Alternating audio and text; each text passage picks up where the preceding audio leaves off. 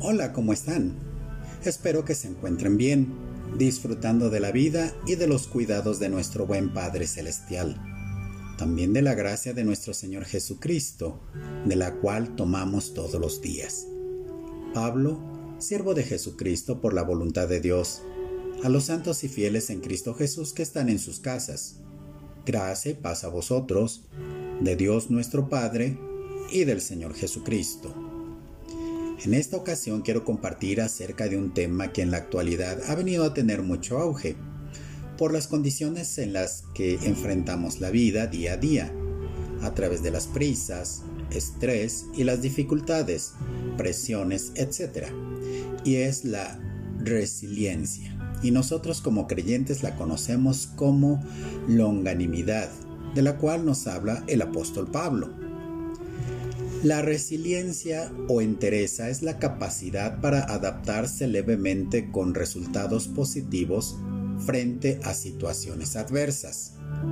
Asimismo, la resiliencia es la capacidad de tener éxito de modo aceptable para la sociedad a pesar de un estrés o de una adversidad que implica normalmente un grave riesgo de resultados negativos. También se define como un proceso de competitividad donde la persona debe adaptarse positivamente a las situaciones adversas. La longanimidad es la estrecha relación entre la perseverancia y constancia de ánimo frente a los obstáculos y las adversidades. El apóstol Pablo le dice a Timoteo, pero tú has seguido mi doctrina, conducta, propósito, fe, longanimidad, amor, paciencia. Segunda de Timoteo 3:10. En la Biblia encontramos varios personajes de los que podemos aprender acerca de la longanimidad. Están José, David, Pablo, pero del hoy hablaremos de José. José tenía 17 años y cuidaba los rebaños con sus hermanos, los hijos de Bilja y de Silpa las esposas de su papá. José le contaba a su papá los males que hacían sus hermanos. Jacob quería a José más que a sus otros hijos porque había nacido cuando él estaba muy viejo y era hijo de su amada Raquel. Jacob le hizo una túnica de colores. Sus hermanos se dieron cuenta de que José era el consentido. Por esa razón lo odiaban y no podían hablarle amablemente. José tuvo un sueño, se lo contó a sus hermanos y ellos lo odiaron todavía más. José les dijo, oigan este sueño que tuve. Estábamos juntos amarrando manojos de trigo en la mitad del campo. De repente mi manojo se levantó y quedó derecho. Después sus manojos rodearon el mío y le hicieron reverencias. Entonces sus hermanos le dijeron, ¿será que vas a ser nuestro rey? ¿Será que nos vas a gobernar? Ahora sus hermanos lo odiaban aún más debido a sus sueños y a la forma en que los contaba. Después José tuvo otro sueño y también se lo contó a sus hermanos. Les dijo, miren, volví a tener otro sueño.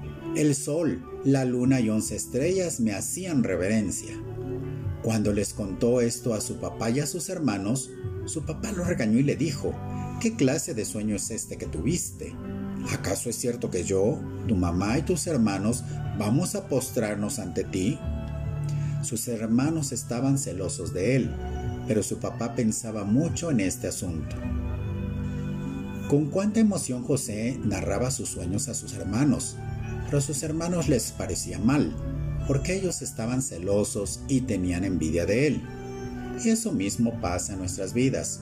Cuando tú recibes una palabra, un mensaje de parte del Señor, tú te emocionas por saber lo que Dios hará en tu vida.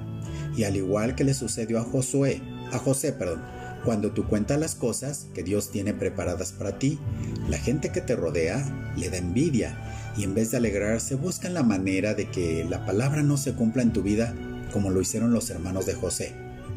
Pero continuemos con nuestra historia. Adiós a los sueños de José. Los hermanos de José salieron a apacentar sus rebaños, y Jacob le dijo a José que fuera a ver cómo estaban sus hermanos, pero no los encontró en donde dijeron que estarían. Y un hombre encontró a José perdido y le dijo que sus hermanos estaban hasta Dotán. Se dirigió a esa dirección, Y cuando sus hermanos lo vieron de lejos, hicieron un plan para matarlo. Y se dijeron, así, así veremos si se cumplen sus sueños.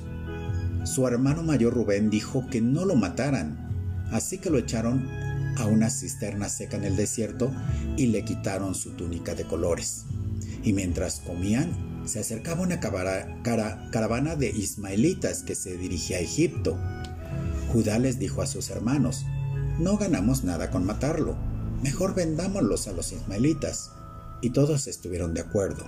Recibieron por José 20 monedas de plata. Cuando Rubén regresó, al no ver a su hermano se rasgó su ropa para mostrar su tristeza y dijo, ¿Ahora qué vamos a hacer? Sus hermanos rasgaron la túnica de José Mataron una cabra y la mancharon con sangre. Cuando llegaron con su padre le dijeron, encontramos en el campo esta túnica, mira a ver si es de tu hijo. Jacob dijo, sí es de mi hijo, de seguro un animal salvaje despedazó a José. Y Jacob estuvo de luto por mucho tiempo y rehusaba ser consolado por sus hijos. Mientras tanto, los madianitas vendieron a José en Egipto a Potifar, el capitán de la guardia del faraón. Pareciera que al fin los sueños de José terminaron. Lejos de la protección de papi y siendo un esclavo, el panorama de José no era nada alentador. Pero José aprendió a confiar en, el Dios de sus padres y sabía que tenía un propósito para su vida, y tarde o temprano se cumplirían sus sueños. Dios bendice a José en Egipto. En Egipto Josué fue vendido a Potifar, capitán de la guardia del faraón.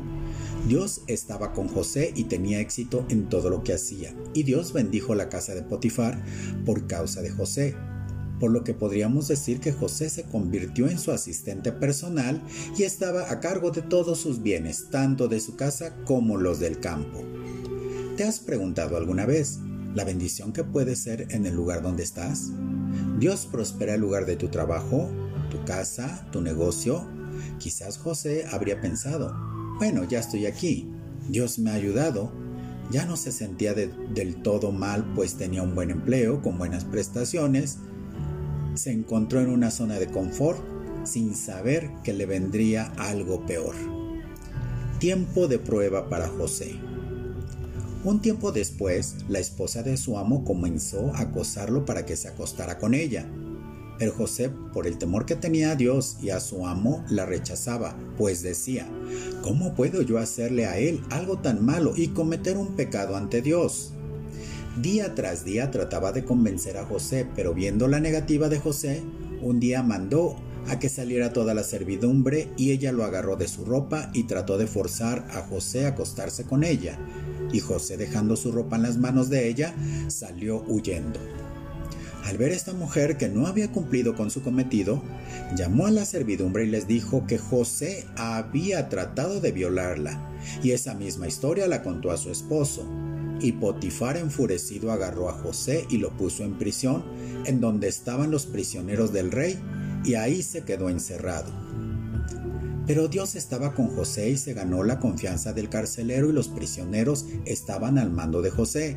Y el carcelero no supervisaba el trabajo de José porque todo lo hacía bien, porque Dios estaba con él. Quizás José se hubiera sentido mal por su situación, pero en vez de autocompadecerse, se ocupó en hacer algo teniendo la confianza puesta en Dios. Pues aunque sus sueños en ese momento pareciera que no se cumplirían, él estaba confiando en las promesas de Dios y sabía que Dios tenía un propósito para su vida, aunque en ese momento no lo entendiera o no lo pudiera ver. ¿Cómo actuarías si estuvieras en una situación similar a, la, de José? ¿Te desesperarías? ¿Te angustiarías? ¿Te deprimirías? ¿Qué es lo que te ayudaría a seguir adelante? Un poco de esperanza y a la vez frustración en la vida de José. Continuando con nuestra historia, el jefe de los coperos y de los panaderos delinquieron contra Faraón y lo pusieron bajo custodia en la cárcel en donde estaba José. Y un día los vio muy tristes y decaídos y les preguntó qué era lo que les ocurría. Y ellos dijeron que estaban preocupados por un sueño y no sabían lo que significaba ese sueño. Entonces el jefe de los coperos se animó a contarle su sueño, el cual interpretó José favorablemente, y también el jefe de los panaderos, pero su interpretación no fue favorable y al fin se cumplió la interpretación de los sueños y el copero regresó a su trabajo con el faraón y el panadero a la horca y José le dijo al copero, Oye, cuando estés libre, acuérdate de mí, hazme ese favor, cuéntale al faraón sobre mí para que así yo pueda salir de esta prisión. Pero el jefe de los coperos no se acordó de José, sino que se olvidó de él. ¿No te ha sucedido alguna vez que pones la confianza en el hombre, familiares, amigos, etc. Cuando más se necesita la ayuda, recurres a personas que te pueden echar la mano, pero cuando es hora de recibir la ayuda, por una u otra cosa, no pueden ayudarte. Entonces se siente desesperanza, frustración, porque pusiste tus expectativas en el hombre. Por eso es importante poner nuestra esperanza en Dios. En el Salmo 121, 1 y 2 dice, Dirijo la mirada a las montañas. ¿De dónde vendrá mi ayuda? Mi ayuda viene de Dios, creador del cielo y de la tierra. Un poco de luz al final del túnel. Transcurrieron dos años y como sabemos en nuestra historia, el faraón de Egipto tuvo dos sueños que nadie se los pudo interpretar. Y entonces el jefe de los coperos le dijo a faraón, Hoy me acuerdo de lo mal que me he portado. Había un joven hebreo ahí con nosotros, siervo del capitán de la guardia. Le contamos nuestros sueños y él nos explicó el significado del sueño de cada uno. Todo resultó tal como él nos los había dicho. Yo recuperé mi antiguo empleo, pero al otro lo colgaron. Entonces el faraón mandó llamar a José y rápidamente lo sacaron de la cárcel. José se afeitó, se cambió la ropa y se presentó ante el rey. Y como todos sabemos lo que pasó con José, que fue ascendido como el segundo antes de Faraón. Faraón le dijo a José, Dios te ha dado a conocer todo esto, y eso quiere decir que no hay nadie tan sabio e inteligente como tú. Por eso, a partir de este momento quedas a cargo de mi palacio y de todo mi pueblo. Todos en Egipto tendrán que obedecerte, solo yo tendré más poder que tú, porque soy el rey. Y de esta manera Dios recompensó la fidelidad de José y muy pronto se cumplirían sus sueños. Los sueños de José llegan a su cumplimiento. El sueño de Faraón llegó a su cumplimiento. Habían pasado siete años de abundancia y ya habían comenzado los siete años de escasez de alimentos por todas partes, inclusive la tierra de Canaán donde vivía la familia de Jacob, padre de José. Pero en Egipto había suficiente, así que Jacob envió a sus hijos a comprar alimentos a Egipto. José era el gobernador del país, él era el que vendía el trigo a toda la gente de la tierra. Los hermanos de José llegaron y se postraron rostro en tierra ante él. Cuando José vio a sus hermanos, los reconoció, pero actuó como si no los conociera. Les habló de una manera muy dura y les preguntó, ¿de dónde vienen? Ellos respondieron, Venimos de la tierra de Canaán a comprar comida. Aquí tenemos el cumplimiento de los sueños de José, como sus hermanos tarde o temprano se postraron ante José. Pasado un tiempo volvieron a regresar a comprar comida a Egipto, y en esta ocasión su hermano menor Benjamín los acompañaba y todos se inclinaron ante José. Posteriormente José se dio a conocer a sus hermanos y los perdonó porque le habían por lo que le habían hecho y les pidió que se fueran a vivir a Egipto, pues todavía faltaban varios años de escasez de alimentos, y Faraón envió carros para transportar a la familia de Jacob. Las promesas de Dios se cumplen en la vida de Jacob y de José. Jacob salió de Canaán con todas sus pertenencias, y al llegar a Berseba ofreció sacrificios al Dios de su padre Isaac. Esa noche Dios le habló en un sueño y le dijo, Jacob, Sí, aquí estoy, respondió Jacob. Entonces Dios le dijo, Yo soy el Dios de tu padre, no tengas miedo de ir a Egipto, porque yo voy a ir contigo. Te convertiré en una gran nación y te haré volver de nuevo a Canaán. Además, cuando mueras, José estará a tu lado. Entonces los hijos de Jacob lo ayudaron a subir a las carretas que había enviado el rey de Egipto. Así fue como Jacob se fue de Berseba a Egipto con toda su familia con todo su ganado y con todo lo que tenía. Jacob llegó de 130 años y murió a los 147. Cuando su padre murió, José se echó a llorar y abrazó y besó a su padre como se lo prometió Dios a Jacob. Más tarde les encargó a sus médicos particulares que prepararan el cuerpo de su padre para embalsamarlo. Así lo hicieron los médicos. Los hijos de Jacob llevaron el cuerpo de su padre a la tierra de Canaán y lo enterraron en la cueva de Macpela, que Abraham le había comprado para usarla como tumba.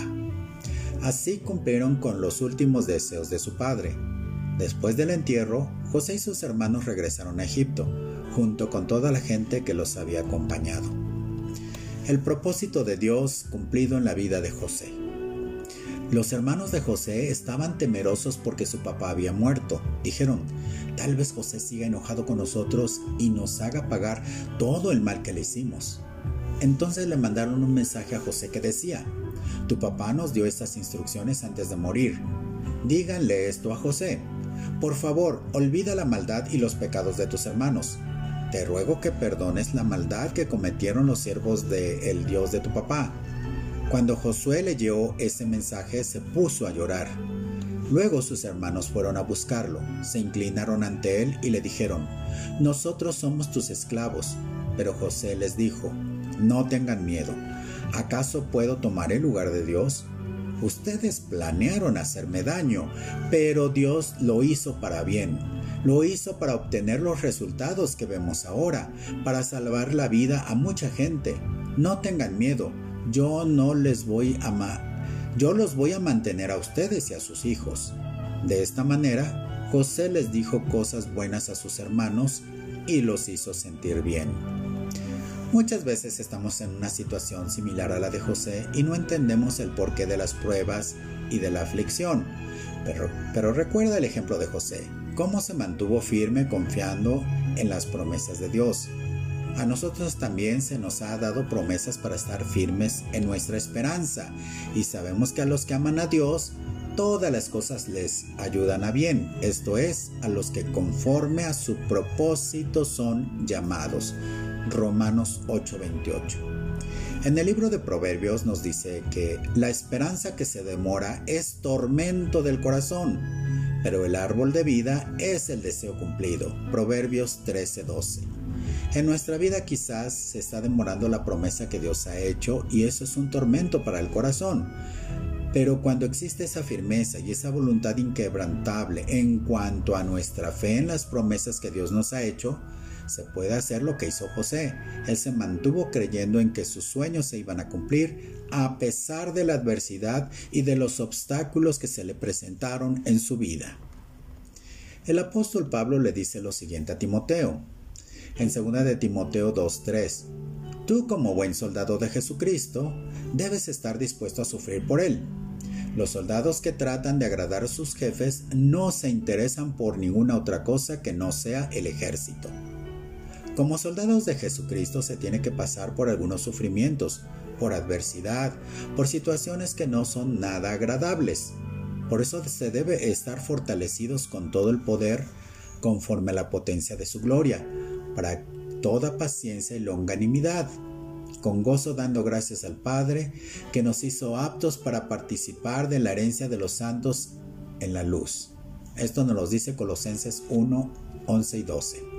Esta es la promesa que de Dios, la esperanza que tenemos en que un día, así como José, se le cumplieron sus sueños, nuestros sueños también se van a realizar y las promesas se van a cumplir, porque Dios no puede faltar a su palabra como lo vimos con José en la vida de Jacob. Pidamos a Dios que nos fortalezca a través de su Espíritu Santo para poder tener esa firmeza y esa voluntad inquebrantable con buen ánimo para que nos, nada nos haga desistir de nuestra fe, de nuestra esperanza en las promesas de nuestro Señor, a pesar de la adversidad o los obstáculos que tengamos que enfrentar día a día. Que el Señor te bendiga y te proteja, que el Señor sea bueno contigo y te tenga compasión, que el Señor te mire con amor y te haga vivir en paz. Que Dios te bendiga y nos vemos hasta la próxima.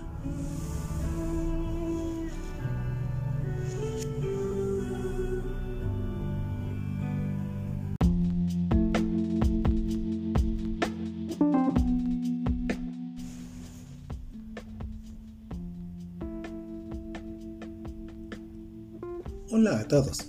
Reciban un cordial saludo de mi parte y sigamos adelante poniendo en práctica lo que hemos aprendido en este tiempo. Pues Dios cumple con sus promesas y en todo este tiempo hemos visto su fidelidad y sus cuidados. Pablo, siervo de Jesucristo por la voluntad de Dios, a los santos y fieles en Cristo Jesús que están en sus casas. Gracia y paz a vosotros, de Dios nuestro Padre y del Señor Jesucristo. Seguimos con el tema de la longanimidad y en esta ocasión aprenderemos de la vida de David, de cómo pudo vencer muchos problemas y adversidades. Y la promesa de Dios al fin se cumplió después de haber padecido muchas cosas. Pero recordemos qué es la longanimidad o el término que actualmente se está, se está usando que es resiliencia. Longanimidad es la estrecha relación entre la perseverancia y constancia de ánimo frente a los obstáculos y las adversidades. La resiliencia o entereza es la capacidad para adaptarse levemente con resultados positivos frente a situaciones adversas. Conozcamos la historia extraordinaria de este personaje de la Biblia, sus hazañas, sus aventuras, sus temores, pero sobre todo su amor a Dios, pues la misma escritura dice que David era un hombre conforme al corazón de Dios. David ungido como rey. Pero veamos qué pasó en la vida de David. ¿Quién fue este gran personaje de la Biblia? Dios le dijo a Samuel, ¿hasta cuándo vas a estar triste por Saúl? Yo lo he rechazado, así que ya no será rey. Mejor ve a Belén, donde vive Isaí. Ya he elegido a uno de sus hijos para que sea rey de Israel. Lleva aceite contigo y derrámaselo en la cabeza como símbolo de mi elección. Pero Samuel le dijo, Dios mío, si Saúl llega a saberlo, me va a matar. ¿Cómo se lo voy a ocultar? Dios le dijo, llévate una vaquilla y dile que vas a presentarme una ofrenda. Pídele a Isaí que te acompañe. Cuando yo te diga a cuál de sus hijos he elegido como rey, tú le pondrás aceite en la cabeza y Samuel obedeció a Dios. Cuando llegaron los hijos de Isaí, Samuel vio a Eliab y pensó, estoy seguro de que Dios ha elegido a este joven. Pero Dios le dijo, Samuel, no te fijes en su apariencia ni en su gran estatura. Este no es mi elegido. Yo no me fijo en las apariencias, yo me fijo en el corazón. Isaí llamó entonces a Abinadab y se lo presentó a Samuel. Pero Samuel le dijo, tampoco a este lo, ha elegido Dios. Luego Isaí llamó a Sama, pero Samuel le dijo, tampoco a este lo ha elegido Dios. Isaí le presentó a Samuel siete hijos suyos, pero Samuel le dijo que ninguno de ellos era el elegido de Dios. Finalmente le preguntó a Isaí, ¿ya no tienes más hijos? E Isaí le contestó, tengo otro, que es el más joven, está cuidando las ovejas. Samuel le dijo, manda llamarlo, pues no podemos continuar hasta que él venga. Isaí hizo llamar a David y le hizo entrar. Era rubio, hermoso de ojos y muy bien parecido. Entonces Dios le dijo a Samuel, levántate y úngelo con aceite en la cabeza, porque él es mi elegido. Samuel tomó aceite y lo derramó sobre David, en presencia de sus hermanos. Después de eso, regresó a Ramá. En cuanto a David, desde ese día el Espíritu de Dios lo llenó de poder. Aquí vemos la historia de un muchacho del campo que jamás le había pasado por la mente ser alguien muy importante. Primeramente porque era el menor de una familia humilde de Belén, de los pueblos no tan importantes de Judá, y mucho menos se imaginó algún día ser rey, pues en ese tiempo ya estaba Saúl y lo más lógico era que su descendencia heredara el reino pero ese pequeño joven tenía un gran amor por Dios. Y cuando estaba al cuidado de sus ovejas, siempre estaba tocando y cantando, y no precisamente las mañanitas, sino alabanzas al Dios de Israel, preparándose para la batalla. Los filisteos reunieron su ejército en Judá y se prepararon para pelear contra los israelitas. Por su parte, Saúl y los israelitas también se prepararon para la batalla, en una colina estaban los filisteos y en la colina de enfrente estaban los israelitas. En medio de los dos ejércitos estaba el valle. En el ejército filisteo había un hombre llamado Goliat, que era de Gad y medía casi 3 metros de altura.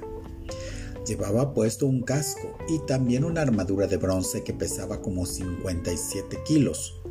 Sus piernas estaban protegidas con placas de bronce y en los hombros llevaba una jabalina. La base de su lanza era enorme y su punta era de hierro y pesaba como 7 kilos. Delante de él iba su escudero. Goliat se paró frente al ejército israelita y gritó desafiante: Yo soy filisteo y ustedes están al servicio de Saúl. No hace falta que todos ustedes salgan a pelear. Elijan a uno de ustedes y mándenlo a pelear conmigo. Si es buen guerrero y me mata, nosotros seremos esclavos de ustedes. Pero si yo lo mato, ustedes serán nuestros esclavos. Yo desafío a todo el ejército israelita. Elijan a uno de sus hombres para que luche conmigo. Cuando Saúl y los israelitas oyeron lo que decía el filisteo, se desanimaron y les dio mucho miedo. Pero el filisteo siguió provocando a los israelitas mañana y tarde durante cuarenta días. Los tres hijos mayores de Isaí eran Eliab, Abinadab y Sama, y habían ido con Saúl a la guerra. David pasaba el tiempo cuidando las ovejas de su padre y llevando mensajes y provisiones a sus hermanos que estaban con Saúl. Le, decía a su padre, fíjate cómo están tus hermanos y tráeme alguna de sus pertenencias como señal de que están bien.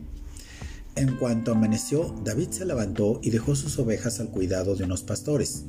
Luego tomó la comida que su padre le había indicado y se puso en camino. Cuando llegó al campamento, el ejército israelita se estaba formando y lanzando el grito de batalla, y los israelitas y los filisteos se pusieron frente a frente. David dejó la comida con uno de los guardias y se fue corriendo para saludar a sus hermanos. Mientras hablaba con ellos, escuchó cuando Goliat salió de entre los filisteos y empezó a gritar y a, a, desafiar a los israelitas. Nosotros en ocasiones nos parecemos al pueblo de Israel. Cuando el enemigo lanza sus amenazas sobre nosotros, a veces nos llenamos de temor, porque vemos nuestros problemas o la situación adversa tan grande como un gigante. Pero veamos qué hizo la diferencia a David, cómo enfrentó al gigante. David no hace caso de las amenazas del enemigo. Mientras hablaba con ellos, escuchó cuando Goliat salió de entre los filisteos y empezó a gritar y a, y a desafiar a los israelitas. Cuando estos vieron a Goliat, les dio mucho miedo y huyeron. Pero David les preguntó a los que estaban cerca de allí, ¿quién se cree ese extranjero que se atreve a desafiar a los ejércitos de Dios? ¿Qué le darán a quien lo mate y le devuelva la honra a Israel? Y le contestaron a David, quien mate a ese atrevido se casará con la hija del rey Saúl. También recibirá muchas riquezas y su familia no volverá a pagar impuestos. Cuando Eliab, que era el hermano mayor de David, escuchó la conversación de David con los soldados, se enojó muchísimo y le preguntó a David, ¿a qué viniste? ¿Con quién dejaste tus pocas ovejas en el desierto? Yo sé bien que eres un mentiroso y un malvado solo viniste a ver la batalla. Pero David le respondió, ¿y ahora qué hice? ¿Qué? ¿Ya no puedo ni hablar? Y David se alejó de su hermano, pero fue y le preguntó a otro soldado en cuanto a la recompensa que ofrecía el rey. Y el soldado le repitió lo que ya le habían dicho. Algunos soldados oyeron que David andaba preguntando y fueron a decírselo a Saúl. Entonces el rey hizo llamar a David, y David le dijo, No se preocupe su majestad, yo mataré a ese filisteo. Pero Saúl le dijo, no vas a poder matarlo. Tú eres todavía muy jovencito y él ha sido guerrero toda su vida. David le contestó, yo soy pastor de ovejas de mi padre. Pero si un león o un oso vienen a llevarse alguna oveja, yo los persigo, los hiero y les quito del hocico la oveja. Y si el león o el oso se me echan encima, yo los golpeo y los mato. Y eso mismo voy a hacer con este filisteo pues ha desafiado a los ejércitos del Dios vivo. Si Dios me ha librado de las garras de leones y de osos, también me librará de este filisteo. Entonces Saúl le dijo a David, anda pues, y que Dios te acompañe. David estaba consciente de quién era su Dios, a pesar de que el pueblo se había olvidado, pues en el tiempo de los jueces de Israel, hacía, Israel hacía lo que mejor le parecía, hasta que llegó el profeta Samuel. Pero aún así el pueblo pidió a un rey para que los gobernara, como lo hacían las naciones vecinas. Y como se lo dijo Dios a Samuel, no te han rechazado a ti, sino que me han rechazado a mí. No dejaron que Dios fuera su gobernante y el pueblo de Dios pagó las consecuencias de su rebelión. David se enfrenta a Goliat. Enseguida Saúl dio órdenes de que le pusieran a David su armadura de bronce y su casco. Por su parte, David se colgó la espada, pero como no estaba acostumbrado a usar armadura, no podía ni caminar. Así que le dijo a Saúl, yo no estoy acostumbrado a usar esto, no puedo ni caminar, y se quitó la armadura, pero tomó su vara y su honda, y puso en su bolsa cinco piedras del río. Luego fue y se le acercó al filisteo. También Goliat se acercó a David, aunque su escudero iba siempre delante de él. Cuando vio que David no era más que un muchachito rubio y bien parecido, lo consideró muy poca cosa y lo maldijo en nombre de sus dioses. Le dijo, vaya con el niño bonito, ¿vienes a pelear conmigo con un palo como si fuera yo un perro? Ven acá, te voy a matar y con tu carne voy a alimentar a los buitres y a las bestias salvajes. Pero David le contestó, tú vienes a pelear conmigo con espada y flechas y lanza. Pues yo, en el nombre del Dios Todopoderoso y el Dios de los ejércitos de Israel, a quien te has atrevido a desafiar, hoy mismo Dios me ayudará a vencerte, y te mataré y te cortaré la cabeza. Hoy mismo alimentaré a los buitres y a las bestias salvajes con los cadáveres de los soldados filisteos. Y todo el mundo sabrá lo grande que es el Dios de Israel todos los que están aquí se darán cuenta de que es Dios quien da la victoria en las batallas. Dios nos dará la victoria sobre ustedes. Y así, y así sabrán que para triunfar Dios no necesita de espadas ni de flechas. Cuando el filisteo se acercó para atacarlo, David, también corrió hacia él, y sacando una piedra de su bolsa, disparó su honda y le pegó al filisteo en plena cara, en la frente. La piedra se le clavó en la frente y el filisteo cayó de cara al suelo. Enseguida corrió David y se paró sobre Goliat. Le quitó su espada y de un solo golpe le cortó la cabeza. Así fue como, sin tener una espada, David venció al filisteo. Lo mató con solo una onda y una piedra. Cuando los filisteos vieron muerto a su poderoso guerrero, salieron corriendo. Es muy difícil para nosotros confiar plenamente en Dios y a veces pensamos que si hacemos como los demás usando armaduras, etc., podremos vencer al gigante que tenemos que enfrentar. Pero David no confió en las armas naturales, porque sabía que Dios era poderoso para darle la victoria. Y como dice el apóstol Pablo, que las armas de nuestra milicia no son carnales, sino espirituales, para destrucción de fortalezas. David habló en fe, sin tener espada le dijo al filisteo que le cortaría la cabeza. Y vemos como Dios respaldó la fe de David. Dios abandona a Saúl. Al mismo tiempo, el Espíritu de Dios abandonó a Saúl, y un espíritu malo que Dios le envió comenzó a atormentarlo. Un día, uno de los sirvientes de Saúl le dijo, Dios ha enviado sobre su majestad un espíritu malo y le está haciendo mucho daño. Mande usted a buscar a alguien que sepa tocar el arpa. Así cuando venga ese espíritu malo, el músico tocará y usted se sentirá mejor. Saúl le ordenó a sus sirvientes, busquen a alguien que toque bien el arpa y tráiganmelo. Uno de ellos le dijo, yo conozco a uno, se llama David, y es el hijo de Isaí, el que vive en Belén. David toca muy bien el arpa y es también un guerrero muy valiente. Además, sabe, hablar bien y es muy bien parecido. Y Dios siempre lo ayuda. Entonces Saúl le envió a Isaí este mensaje envíame a tu hijo David, el que cuida las ovejas. David llegó al palacio y se puso al servicio de Saúl, y tanto le agradó David a Saúl que lo tomó como uno de sus ayudantes. Siempre que el espíritu malo atacaba a Saúl, David tocaba el arpa. Entonces el espíritu malo se alejaba y Saúl se sentía aliviado. Por eso Saúl le mandó a decir a Isaí, estoy muy contento con tu hijo, déjalo que se quede conmigo para que sea mi ayudante. Sin embargo, desde el día en que David mató a Goliat, Saúl comenzó a tener mucha envidia y celos de David. Y es que cuando el ejército regresó de la batalla, Las mujeres salieron a recibir al rey y en sus danzas y cantos decían, Saúl mató a mil soldados, pero David mató a diez mil. Al oír tales cantos, Saúl se enojó mucho y pensó, a David le dan diez veces más importancia que a mí, ahora solo falta que me quite el trono. Aquí vemos la diferencia de Saúl, un hombre desobediente y arrogante, a quien le importaba tener el reconocimiento del pueblo y se olvidó a quien tenía que agradar, a Dios. Sin embargo, David, un hombre humilde, reconociendo a Dios en todo, alabándole fuera cual fuera su situación, y como Dios estaba con él, que cuando tocaba el arpa el espíritu malo se alejaba de Saúl, la alabanza es un buen antídoto en contra de la opresión del diablo. Por eso es muy importante alabar cuando te encuentres en una situación de opresión como la depresión o la ansiedad, que es un mal de la actualidad. Saúl intenta matar a David. Al día siguiente, mientras David tocaba el arpa, Dios envió a un espíritu malo para que atormentara a Saúl. Entonces Saúl se puso como loco dentro del palacio, y como tenía una lanza en la mano, se la arrojó a David con la intención de dejarlo clavado en la pared. Pero David logró quitarse a tiempo dos veces.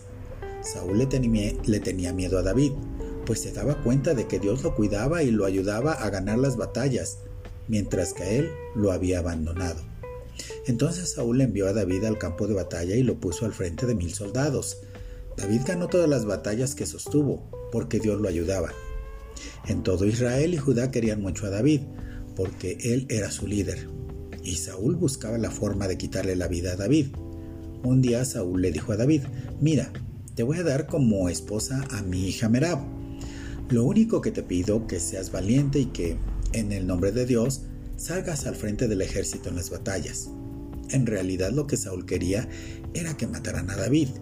Por eso pensaba, en lugar de que lo mate yo, que lo maten los filisteos.